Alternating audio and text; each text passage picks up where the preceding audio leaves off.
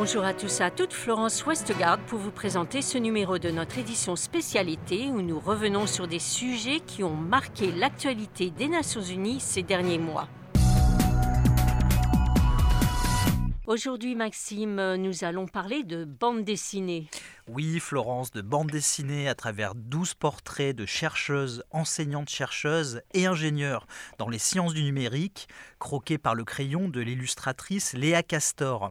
C'est l'Institut des sciences de l'information et de leurs interactions, l'INS2I, qui vient du CNRS en France, qui a voulu mettre en avant la richesse des thématiques dans les sciences du numérique et ainsi briser les stéréotypes qui dissuadent les femmes de s'engager dans cette voie.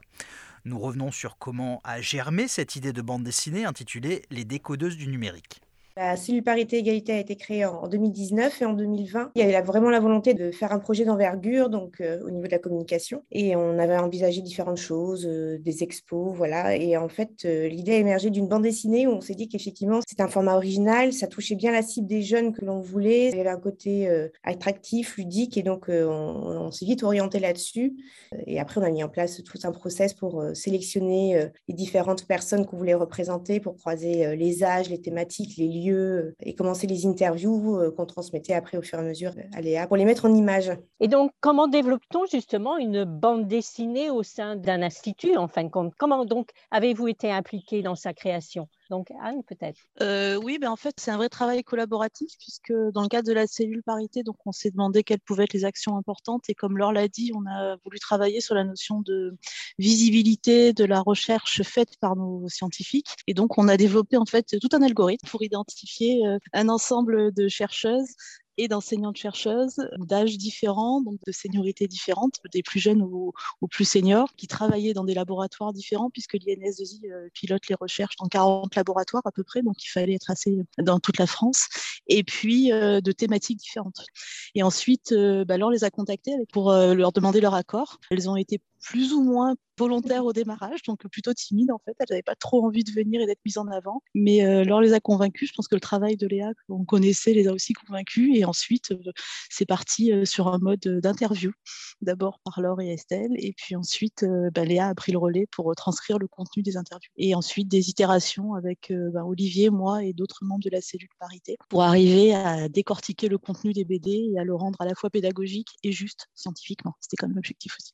Vous montrez justement par cette bande dessinée que les femmes sont dans ce secteur et que c'est un secteur passionnant, mais en même temps, les femmes rencontrent beaucoup de, problèmes ou de situations qui sont difficiles. Donc, euh, quels sont les obstacles qu'il y a encore justement que les femmes ne veulent pas venir dans ce secteur ou ont des difficultés dans ce secteur? Je dirais qu'il y a plusieurs enjeux hein, qu'on a découverts aussi euh, en discutant avec les décodeuses. Alors, on a volontairement souhaité euh, aborder la question du sexisme ordinaire. C'était une demande qu'on leur a faite.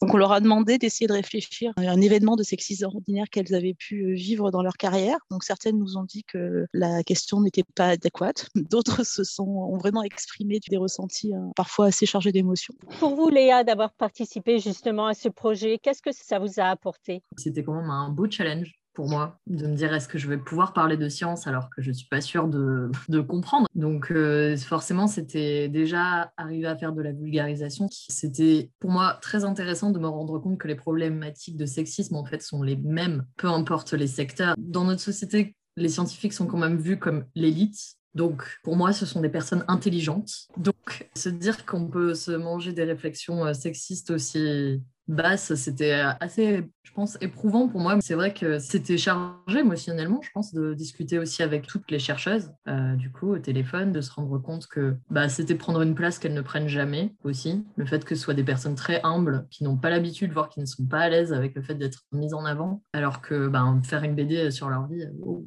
c'était pas forcément évident, mais c'était super intéressant et super gratifiant. Quoi. Et puis, en fait, avec la cellule parité, ça s'est passé de manière très fluide. Donc, c'était un travail très agréable dans les échanges parce qu'en fait, bah, arrivé le moment où je disais en fait là, je comprends plus, j'ai besoin qu'on m'explique. Ça s'est fait euh, assez naturellement, donc euh, c'était un super projet pour moi. Et c'est ainsi que se termine ce numéro de notre édition spécialité. Merci de votre fidélité et à bientôt.